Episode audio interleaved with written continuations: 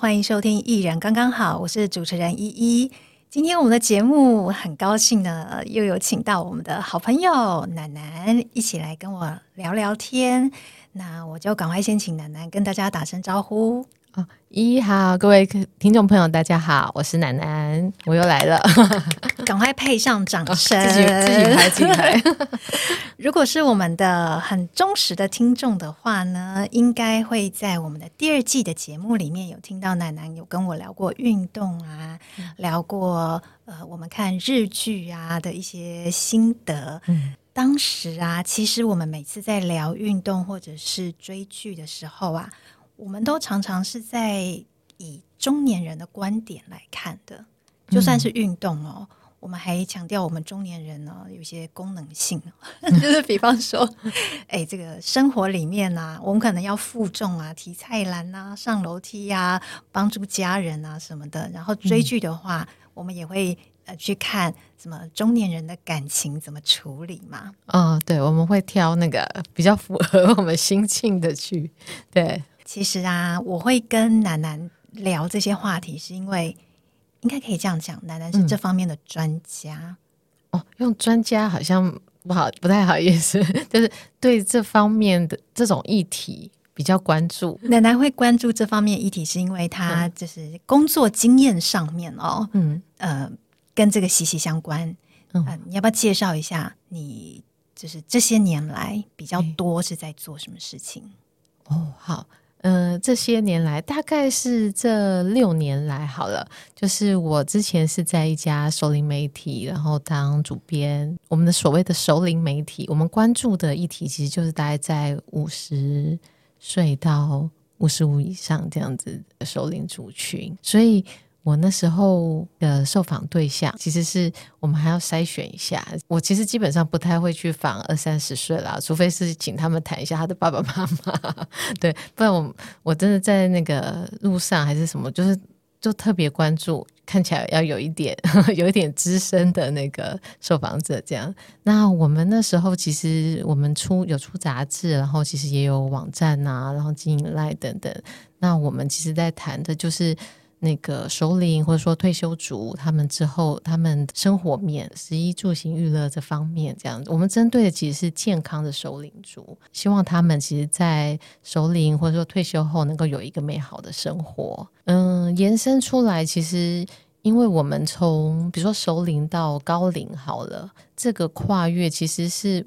我们都很希望，我们其实能够稍微就超前部署一下，就你你在首领的时候，如果能够把你的一些健康顾好的话，那进入高龄的阶段，其实比较可以预防我们很怕什么失智啊、失能这些事情。所以我后来在接触这个熟龄的议题了之后，我其实也越来越关注跟健康这些相关的。那我们希望我们是能够在及早、提早做、提早一步预防，不要让自己真的要快要进入那个失能或失智或是生病的状态。然后才去做一些补救，趁着我们还健康的时候，看我们能不能把那个健康让它可以更更延长。像这个议题啊，嗯，是议题来找你，还是你去找议题的？我觉得这个可能是冥冥中嘛，没有，这应该是相互的、互相的。所以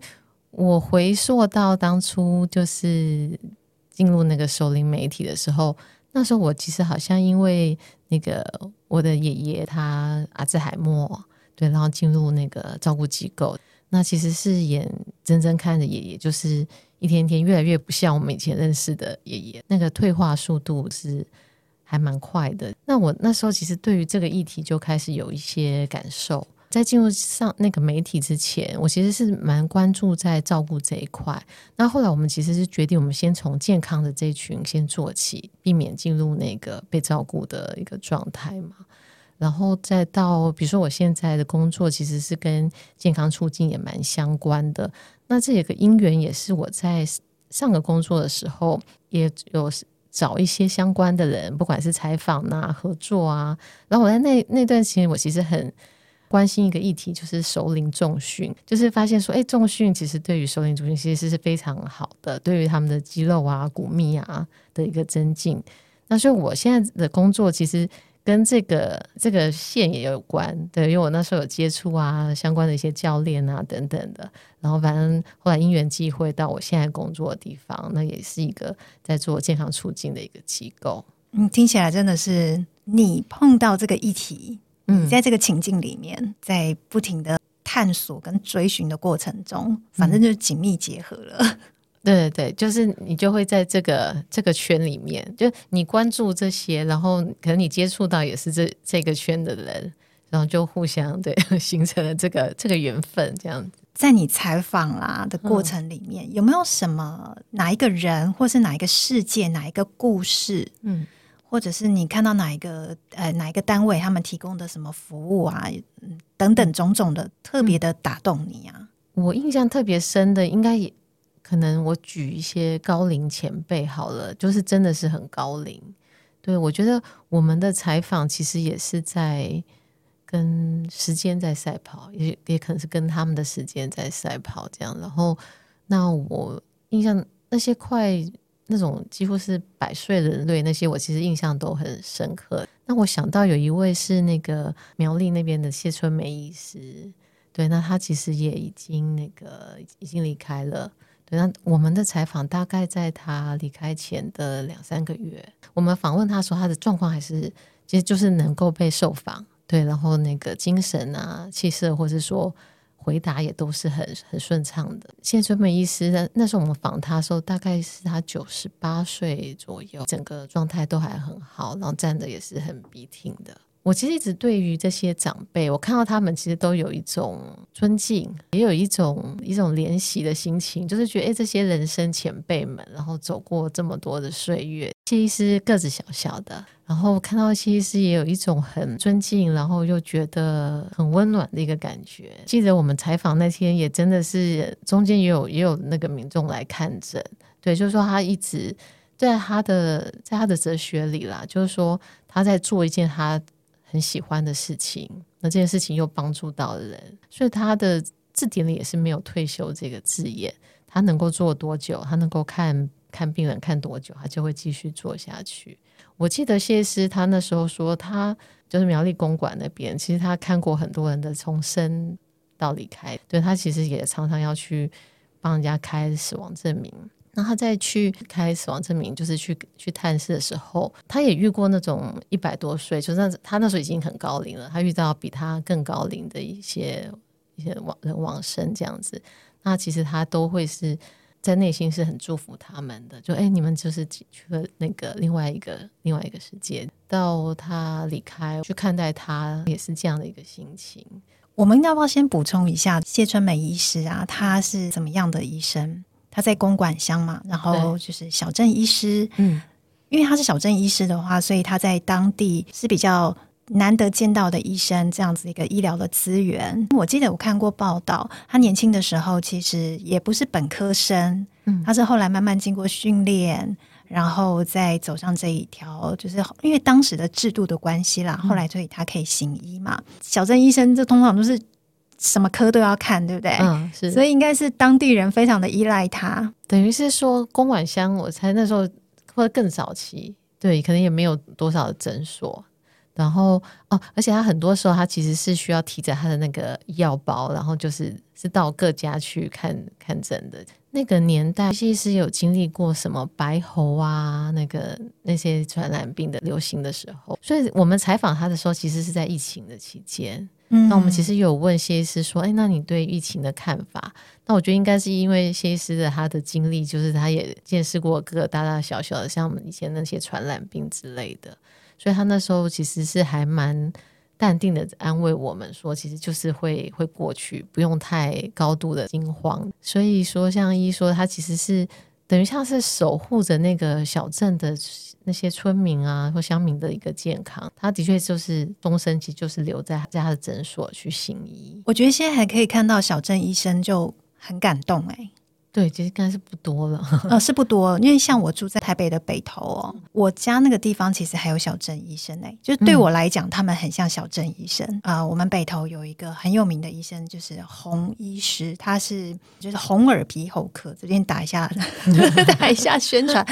因为我们这个医师的话，他也他也是当地的一个文化人，他也有在做居家的医疗，也是会提着医药箱哈到居家去做服务的。因为其实北投还是有一些老人家是住在交通没有那么方便的山区哦，北投其实靠山。所以有些人不方便的话，洪医师就会去照顾他们。另外一个的话，是我自己前几年的经验，我会提这个另外一间诊所啊，也是那个小镇医生的感觉，那个哦，那个冲击真的很有趣哦。好多年前，大概五六年前，我有一次我的手啊，我在家里搬东西，但是我的手就是扎到了一个木屑哦，那个木屑扎的很深，我自己呢。不敢挑啦，我就去那个诊所，因为他难得的加医科嘛，就跟医生说我要做这个，就是帮我挑那个木穴。他说可以啊，可以啊。然后呢，那就是旁边的阿姨哦，因为旁边的阿姨也是有一些年纪了哦，然后呢就要帮我上那个麻醉药，因为他是要这个麻醉药是用外敷的，涂在我的皮肤上的。阿姨在帮我上这个药的时候，那就是第一个冲击了。那个冲击是什么？因为阿姨可能有老花眼，嗯，看得不是很清楚，她是啪。那个棉花有没有啪，就打在我很痛的手指上面，然后这已经是一个哦，这个冲击非常的有体感的哈，嗯、呃，但是后来又没有麻醉嘛，然后就医生他要开始挑啦，重点是医生挑一挑，已经在那边我手指头应该快要被挖烂了吧？医生说：“哎、欸，这个哦，我看不清楚。”所以医生有点年纪的吗？对，医生就是有年纪啊，就整个诊所大家都有年纪啊。然后他就叫旁边的那个护士阿姨呀、啊，就目测跟我们的妈妈是差不多的年纪辈这样。啊，护士阿姨也来看，上下晃动自己的那个眼镜哦，也看不清楚。医生后来跟我说：“哎，小姐你自己来看。”然后我就说：“悲哀的来了。”我说：“医生，我也有老花。”所以现在 你知道有没有年轻一点的？在场都没有年轻人，在场没有一双眼。那个年轻的眼睛可以看我的伤口，以及看那个墓穴到底被挑出来了没？嗯，哇，你知道那个感觉吗？非常的小镇诊所，哎，你不觉得很有小镇风情吗？虽然我的手很痛，是是蛮小镇的，有点不知道这个小镇的，就是就是那种那种感觉，你很少见了。当然，有些人可能会说：“哎呀，什么乡下地方也还拿好意思拿出来说？” 可是对我来讲，就真的很像以前在看那种乡土文学小说，有没有？嗯、呃，我们讲我们讲高龄啊、熟龄啊，就会在我们面前会出现这种。跟我们自己、我们自己的年龄有一些差距的那个时代感的不同的人物嘛，在我们面前，我们会觉得美好，是因为我们在他们身上看到了他们的人生累积了一些我们不知道的事情，嗯，然后我们对那些事情我们是好奇的，或者是尊敬的，所以我们觉得。看到那个比较老一点的容颜呢、啊，嗯，我们会觉得好崇敬哦，嗯，有一种我好像可以在他身上学习到什么，或者是听到很多人生故事的那种感觉。嗯，对我我的感觉也是这样，就是像那每一条皱纹后面 都可能都有一个故事，这样你的受访者在你前面这个，他就是一个你的人生前辈。然后他有很多的故事可以去挖掘，所以我觉得我会对于比如说会会会去首领媒体，或者会对于这些首领者会这么有好感啊，或者是有有对他们很好奇，对，大概就是来自于说，我觉得他他们的背后，他们的经历很很丰盛的。然后其实是如果我们把它留下来，我们采集下来，就像我们采访把它留存下来，写出来。或是拍摄，或者他们讲出来之类的，除了帮他们做一个记录，那也可以让后面的人或后代的人可以听到这些包含人生智慧啊，或是你没有经历过的年代，但是他们经历过，那他们可以告诉你一下，说，哎，那是什一个什么样的一个世界？这样子。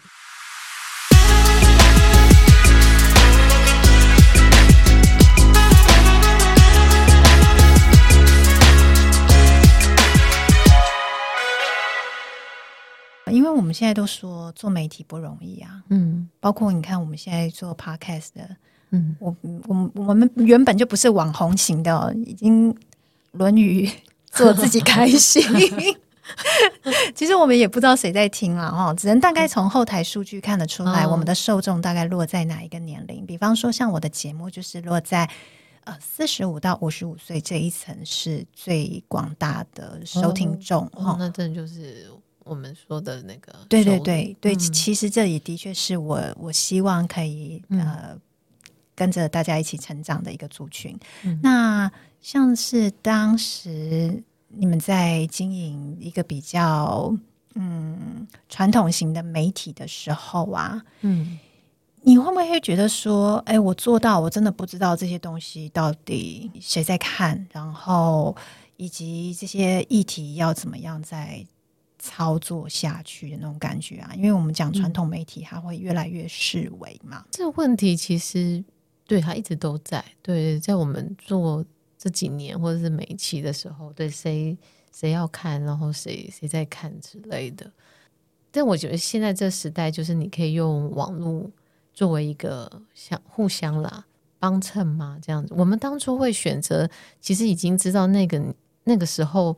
杂志啊或出版其实就已经就不好了嘛。为什么在那个时候你还决定还要再出杂志或纸媒？那时候是我们觉得说，就是针对这群熟龄读者，觉得他们是在纸本阅读的年代成长的，所以他们对于纸本的那个温度啊，或翻阅的那种手感等等，应该是习习惯的，对，喜欢的。但是实际上，你去我们去做了之后，也会发现说，哎，买杂志的人就就这么少了。那你又特别又针对这个族群啊？那说实在，我们也发现熟龄族群。谁不是人手一只手机，对不对？对呀、啊，其实 我后来就是发现说，尤其就是我们进入到三 G、四 G 时代之后啊，因为网络很方便，嗯、我们看到的熟龄的群众哦，那个 Line 啊或什么啊，就传讯息啊，互相传来传去啊，嗯，很方便。对，而且可能啦，诶、哎，内容农场或什么的也也很多嘛，很泛滥、嗯，对，所以免费的资讯也多了，对，大家都来抢你的那个关注度，所以你们在做纸媒的时候，一定也会想破头、嗯、哦，我我出了这个，我这次做的这个主题，到底有没有人想要看？会不会引发一些关注，引发讨论？你们后来到底要怎么样去？设计啊，所以讲到这，可能网络在这时候其实扮演蛮重要的角色的，因为你推播出去的话，那个点阅率啊，或者按赞啊，那起码是一个就是某一种市场调查。我们其实是纸媒跟网络网站是要相互搭配的。你哪些东西，你其实是你也上到网站，或是你上一些到网站上，然后让吸引那个。阅听众看到，那他会不会因为看到会想去买杂志之类的？所以走到后面，我们当然是两块，甚至到最后，我们可能决定说，其实网站的占比要更高，因为它的互动性，或者你，或者你比较能够知道阅读者的喜好在哪里。后来杂志也是到一个人。到一个点，我们觉得，哎，他好像完成了他某一个阶段性的任务，好了，他也圆满了。对对对，我们其实就全面转为到那个网站上了。可是你转到网络的时候啊，因为我们刚刚讲到，就是人手一只手机，所以现在大家很习惯看影片，很习惯看甚至短影音。你们如果说是媒体转成网络版，嗯、一样是长文吗？你要知道长文胜入围、欸。哦，长文是应该长文、短文都有，看那个文章的性质。我们其实后来也是一直在讨论影音这一块，对。但是影音其实就像一说，其实网络上也很多啊。所以我们要做影音，要做什么样的影音？这个也那时候也是一直有在讨论。那不可否认，就是说，因为网络上的资讯太多了，所以说对于我们媒体或者说传统媒体来讲，其实是也不容易。那我自己。快想想，因为我们刚刚有提到，我们做的其实也是就是生活面的东西，只是我们针对的族群是首领嘛。那在大家人手一机啊，或者说哎这些资讯这么多或这么爆炸的时候，我后来也觉得说，其实首领是一个我们用年龄大致做的一个区分嘛。那它其实里面其实也是分众，这些熟龄族他们喜欢看什么类，其实就看每个人的兴趣喜好是什么。就他们其实可以在网络上去找到他们各自所需要的一些内容。我觉得也是在作为媒体上的经营上一个比较辛苦的地方啦。就是说，我们作为生活媒体，那其实是包山包海的。对，那你怎么去做出一些区隔，或者说你去找一些题材，稍微看能不能比较抢先一点之类的？就像我们也蛮早去谈说在就业这个议题的，退休后其实不见得就是只有吃喝玩乐之类的。没错，而且也不止只有。做功德的职工，对对对，其实是还有机会再投入职场，是有那种嗯有收入的那种工作性质的。对，所以像这个题，我其实觉得，哎，最近其实也还蛮好，因为包含政府也一直在推动中高龄就业。对对对，所以说我们怎么找出去可以，有时候可能去谈一些比较趋势，或者可能比较具有未来性的一些题目。真的是做媒体不容易哦，而且还是做熟龄媒体。刚才其实奶奶有提到一件事情，我觉得蛮有趣的哦。因为纸媒啊，至少是我们这个年龄以及我们这个年龄以上的族群还算熟悉的一个媒介。嗯，因为我们是看报纸、杂志、书长大的，在我们的成长过程中，网络以我们这一代的话是比较后期才出现，那更不用说在我们上面的那些哥哥姐姐们嘛，嗯、他们是可能就在比较活跃的那个年龄层是还没有使用到的，嗯，所以他对于看书、看纸本、看报纸的意愿会比较高，嗯，可是我觉得科技一旦跨过了某一个门槛之后，不管你以前的经生命经验是怎么样哦，很快都会可以被取代。就是还是看网络，嗯、然后就是还是看影片，还是看短影音。嗯、也因为这个样子啊，我后来有发现一件事情，有很多熟龄网红哦，熟龄网红哦，是对，嗯，已经不只是看影片了。嗯，我们的熟龄族不只是看影片了，他们自己下来拍影片，他也想就是跟那些年轻网红一样。对对对对对，网红对，嗯、不管是年轻人拍自己的阿公阿妈，嗯嗯啊，或者是。说是呃所谓的阿公阿妈自己跳下来自己拍，嗯、因为工具现在也越来越好操作嘛，嗯嗯啊，他们自拍啊或什么的拍影片，或是拍照片放在网络上，弄一个粉砖啊什么，就很多人去按赞啊，去 follow 这样子。嗯，那这种首领网红，你有没有什么看法？例如说，这个是在他们想要宣扬什么，或者是他们在成就自己什么，或者是对他们的身心有很有帮助，还是说 对我们后面的年轻人来讲，说是一个很好的模范，还是什么的？你你觉得你怎么样看那个首领网红这件事情？所谓的自媒体，对，那他当初其实也是说，大家比如说你，也许以前是你是你是提笔写日记的。现在你可能用其他的方式在为你的生活做记录，你可能现在改成了用影片呐、啊，对，或是我们现在用讲的声音之类的。所以，一个是我觉得对于有些哥哥姐姐们来讲，他可能是换了一个形式去做他的生活记录。那很多好好好像是去可能去社大啊，或什么上了一些相关课程。对，啊，知道怎么用那个更更会用手机来拍照，或是说录影，然后剪影，然后再把它放上网。对，然后所以成为了这种，就是等于说，哎，你跟年轻人在做一样的事情。我觉得它可以分一些不同的面向来看。我们刚刚有提到说，其实有一块啦，就说是谁在看这些首领网红？先提一下，比如说在商业上面，其实蛮早就有需要一些熟龄的模特。一个高龄社会，那很多的产品包含一些保健品，它其实针对族群就是要有点年纪的嘛。那其实我们有时候看到一些看起来什么三四十岁在讲维骨力的时候，我们搞不好都觉得有点违和感，对不对？啊，对对对。但是你看到三四十岁的人在讲维骨力，就会想说他是不是要买给爸妈吃的这样？哦，对，是。对，对，所以说。我觉得比较早开始有这个需求的话，可能是在这些商业的一些广告上面，他们其实越来越需要有有这种看起来要有点年龄感模特啊或什么的，所以在国外其实是有一些经纪公司是专门去做这种熟龄的 model 的。那就我所知，好像台湾也是渐渐有。那我们其实，在一些刚刚讲那种相关的保健品的广告时候，其实也有看到一些这样的脸孔。那可能未必是一些已经比较。有年纪的明星哦，有些可能其实是找一些素人，哎，有些素人拍一拍，后来也变明星了，哎，哎，对啊，对啊，对啊，就是哎，这个广告也看到他，那个广告也看到他，嗯，然后你可能在路上看到他，你就说哦，他就是拍那个什么东西，对，而且我后来觉得，哎，其实你要找到一个头发这样，比如说全白哦，银白，而且还白的。很好看的也没有那么容易，所以我有认识那个姐姐阿姨，她其实就是这样被挖掘的。她的那个白头发很很漂亮，所以这其实是一块造就了一些，嗯，我觉得像就是像一些素人，哎，他们退休后或是他们竟然哎多了一种这种机会，这是他们以前可能没有想过的。嗯，年轻的时候可能当不了明星，或是说演员之类的，但是在那个就是退休之后，反而有了这个机会。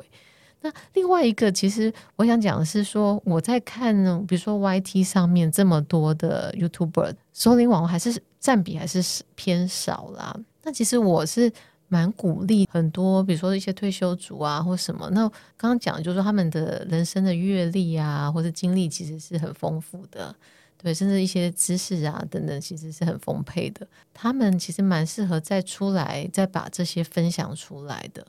那我觉得他可能就会偏所谓的知识型的网红，告诉我们一些一些比较知识类型的一些东西，或是文学什么都好。我其实觉得我会比较，我搞会比较想看，会比较认同这样。所以我觉得，如果要朝所谓首领网红的话，我我是蛮鼓励这一群。其实他以前就可能也是以这种。知识啊，或是以他的他们的那些口才在那个维生的一些这些前辈们，其实是可以朝这方面。那也许是在技术面上面可以有那个年轻人一起来合作。然后，其实我觉得有一些部分是的确是需要首领来示范。比如说，我们有谈过所谓的首领时尚这一块。其实，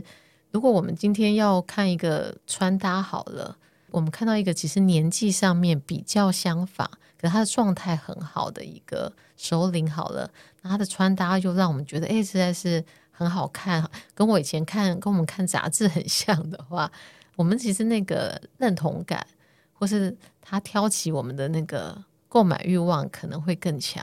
也许会胜过一些。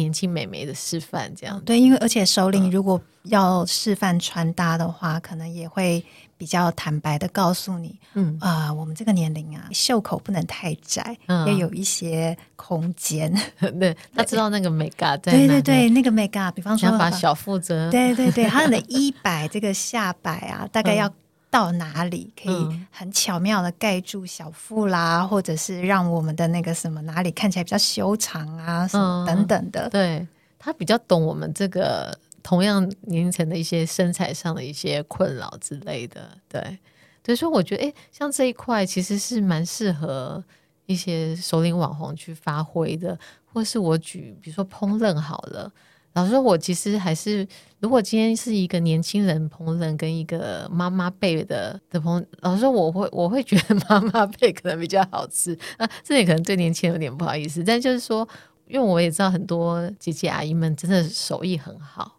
因为她毕竟不知道是烹调了多少餐，对不对？所累积的经验，所以我觉得，诶，这块其实。也很适合他们发挥。那我的确也在 YT 上有看到一些了，对一些姐姐们在做食谱啊，或者一些教学。那我其实觉得，哎，我还会还蛮信任。那有时候他们会告诉你一点。比如说，在食材上的一些准备啊，处理的一些小 paper 啊，那那这样我也我也是很买单。所以我觉得熟龄网红这一块，我其实是蛮鼓励的。如果他们还能够，比如退休后啊，或是之类，想要再做些什么的话，说或是说，哎，想要赶上现在的这个热潮的话，我是觉得他们可以透过现在这样的一个媒介，再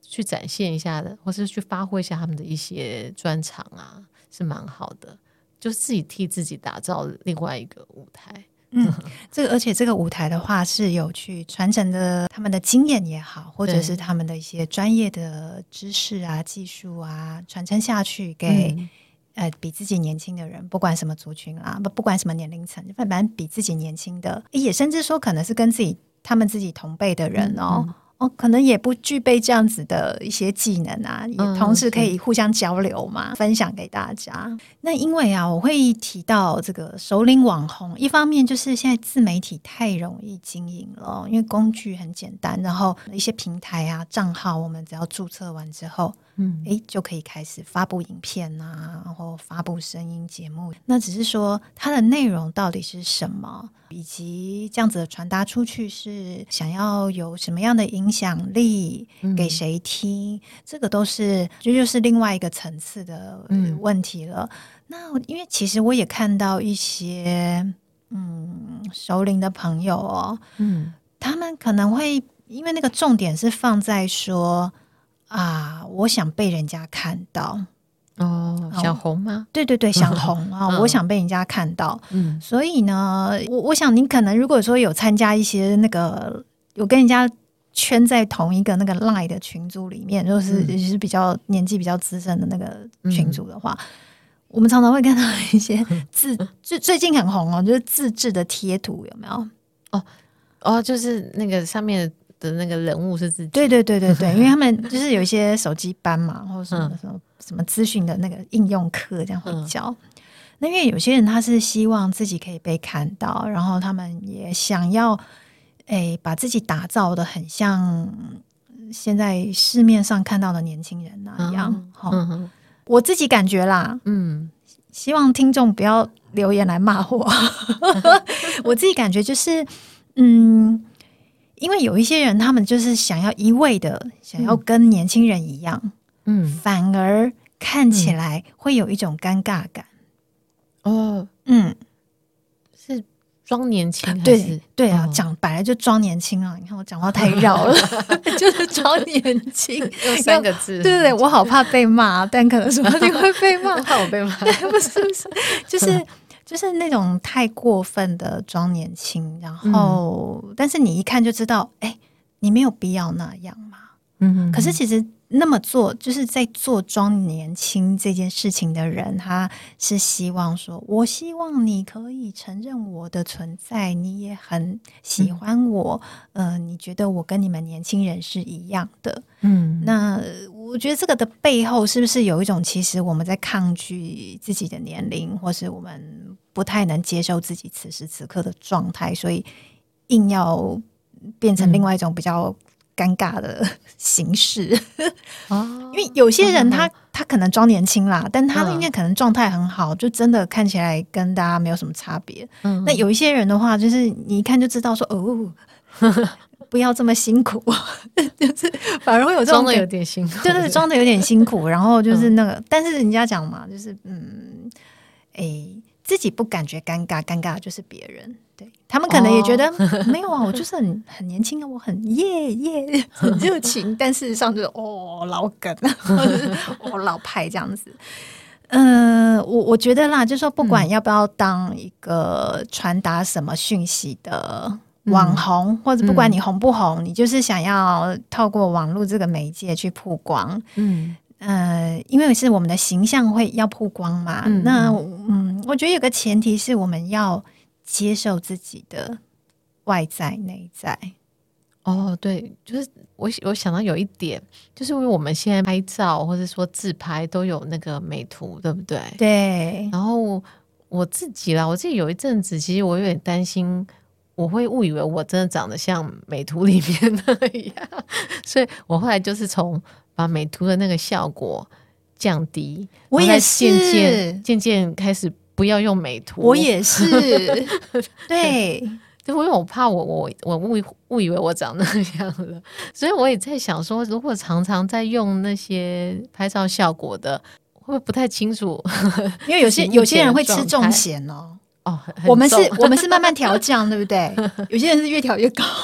对对对对，再更。更白一点，或更可能对对对，皮肤更细一点，对，有脸更小这样子。我们看，我们要 这一集一直被骂，前面讲的聊得很震惊，有没有？嗯、后面就一直在讨骂，对，得罪我的那些哥哥、那些姐姐。对，对，因为刚刚跟这这跟刚刚那个题有一点相呼应啦，就是说大家到底想要呈现一个什么样的样子给别人看，对，以及别人是不是真的想要看这个？嗯、对，所以我，我我觉得这好像有一点心理题了，有点回到你对自我认知，然后你对他人的一个。他人怎么看你的一些想法等等的？对对对对对对，所以其实我们还是先为这一集先做一个 硬熬 熬回去。呃，因为其实我们今天这一个题目啊，是要来聊一聊身为一个熟龄媒体的工作者，他的这个职职涯经验里面的心得分享啦。嗯，那我们从呃比较传统的媒介纸媒，然后怎么样去设计。题目到了，身为这样子的工作者，他在过程中有看到一些呃前辈的智慧，呃，也很开心的可以为他们留下这样子的记录。再到了慢慢演进哦，我们已经不只是看纸本了，我们也看网络的资讯，然后网络的资讯它也会变化，除了文字之外，它开始变成影片。影片的话，从比较长的影片又变成了短影片，然后呢，从看别人的影片又。到了自己也来拍影片，自己来传达一些讯息。其实这个都是，嗯，嗯，所谓的熟龄媒体，它也一直在进化中，而且说不定未来自己就是一个熟龄的自媒体。只是我们要先想清楚，呃，到底要传达给别人什么？对，然后你是。自己做开心，还是还是你也要在追求流量之类的？我想那个那个操作上 还是有点对对对，那个操作，哎，说到追流量，那个真的很辛苦哦，嗯、因为你看现在有很多真的是。YTer，哦、YTer，对他们已经就很多陆陆续续有人出来宣布嘛，说、嗯、哦，我们就停更了，或我们节目就结束了，嗯，嗯、呃，因为流量啊或者等等的因素就不再继续经营了，嗯嗯，所以如果你是也想要进入这个领域的熟龄朋友们。呃，可能也要先建立这样子的一个心心理准备。嗯、流量这件事情是永远比不完的，而且你也是永远追不完的。嗯、再来，还有这个流量的游戏规则，其实也不只是操纵在真正的，我是说真正的浏览者身上哦。啊、嗯，有一些数据啊，它可能是 AI，哦，或者是不是真正的人在观看这样子，嗯、因为这个背后有很大的学问，所以。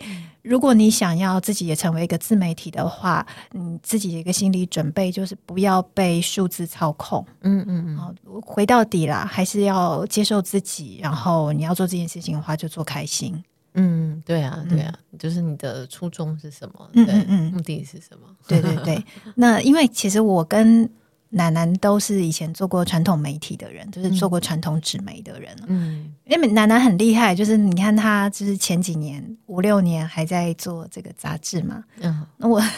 我是在十几年前就已经。飞也似的逃跑了，